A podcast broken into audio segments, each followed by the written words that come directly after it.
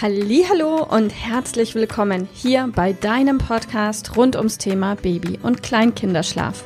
Mit diesem Podcast möchte ich dich und deine Familie dabei unterstützen, Entspannung in eure vielleicht noch angespannte Schlafsituation zu bekommen, sodass Einschlafen und altersentsprechendes Durchschlafen für deine Maus zu einer einfachen und schönen Sache werden kann.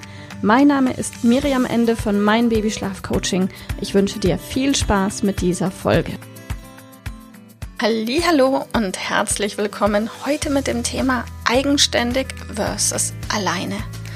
Wir bekommen in unserer Arbeit sehr oft die Frage gestellt, muss denn mein Kind alleine schlafen, damit es gut schlafen kann? Lass mich diese Frage zunächst parken und lass uns im ersten Schritt einmal gucken, was bedeutet denn alleine und was bedeutet eigenständig. Und dann schauen wir am Ende der Folge, was das genau für dich und deine Maus bedeuten kann. Unter alleine verstehe ich, du legst dein Kind zu Bett, sagst Gute Nacht, mein Schatz, gibst ihm einen Kuss, verlässt das Zimmer, lässt die Tür einen Spalt breit offen oder machst zu, je nachdem.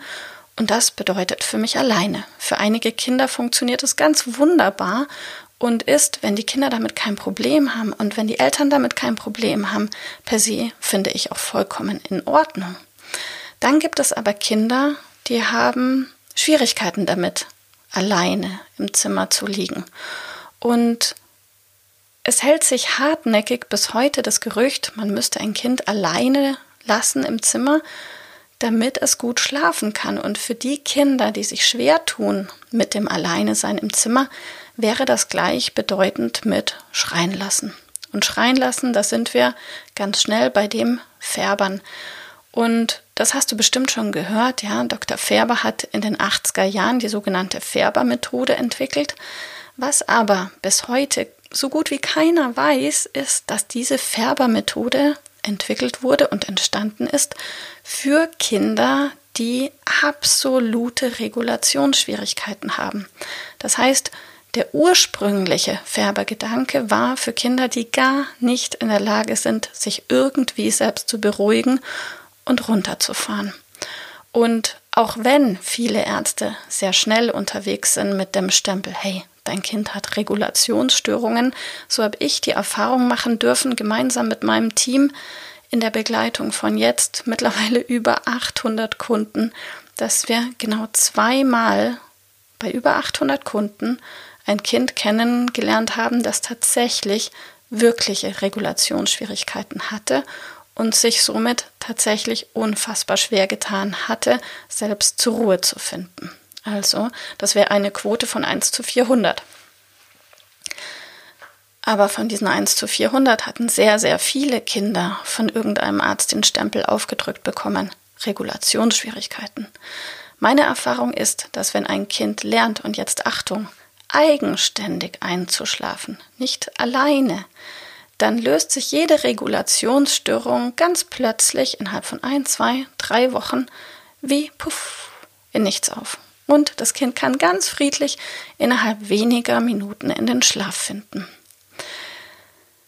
Eigenständig habe ich gerade gesagt. Was bedeutet eigenständig? Eigenständig bedeutet für mich einschlafen ohne eine Einschlafhilfe, welche gleichzeitig zu einer negativen Schlafassoziation führt. Etwas kompliziert. Falls du meinen Podcast schon eine Weile hörst, hast du eine Idee, was ich meinen könnte.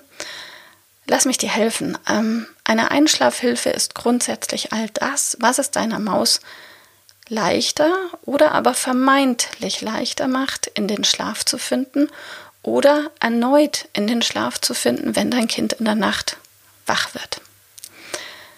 Eine Schlafassoziation kann entstehen durch eine Einschlafhilfe. Meist entsteht eine Schlafassoziation während einer Schlafregression. Davon gibt es fünf innerhalb der ersten zwei Lebensjahren.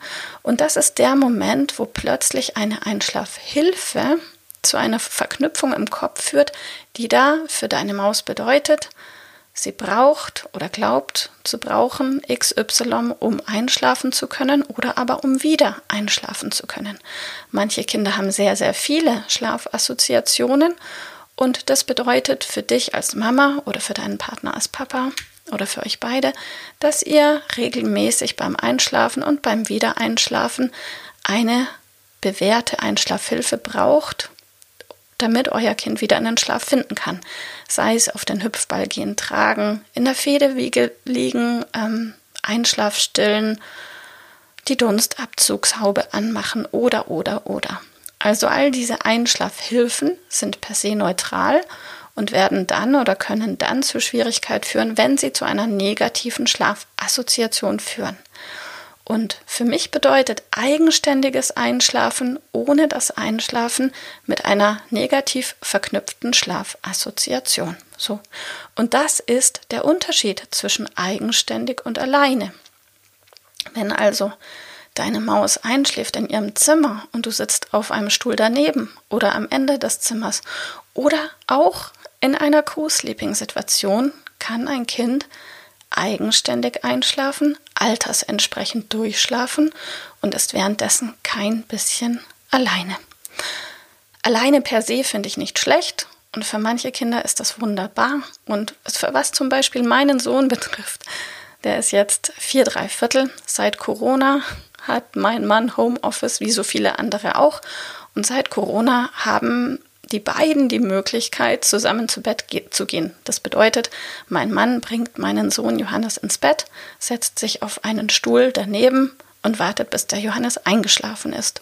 Und dann verlässt er das Zimmer und der Johannes mit seinen vier Jahren schläft ganz wunderbar friedlich ein und schläft auch durch bis in der Früh um sieben.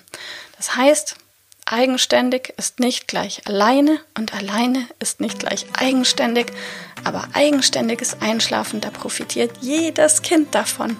Und wenn du wissen möchtest, wie das geht, melde dich einfach bei uns und wir hören uns schon ganz bald. Ich freue mich auf dich. Bis dann. Tschüss. Liebe Mama, ich hoffe, dass dir diese Folge gefallen hat, dass sie ein Problem von dir gelöst hat, dass dir auch weiterhilft. Falls ja, freue ich mich, wenn du uns auch auf Facebook und Instagram besuchst. Dort teilen wir täglich wertvolle Tipps rund ums Thema Babyschlaf mit dir, die dir dabei helfen sollen, mehr Schlaf und vor allem auch mehr Lebensqualität für dich und deine ganze Familie zu bekommen. Die Links dazu findest du in den Show Notes und solltest du dich vielleicht auch beruflich verändern wollen, weil du dich schon seit längerem fragst, ob das, was du im Moment machst, wirklich alles gewesen sein soll, dann kannst du dich gerne um einen Ausbildungsplatz zum Schlafcoach bei mir bewerben. So oder so. Die Links findest du in den Show Notes. Kontaktiere uns. Wir rufen dich an für ein kostenloses Infogespräch. Ich freue mich auf dich. Deine Miriam. Tschüss.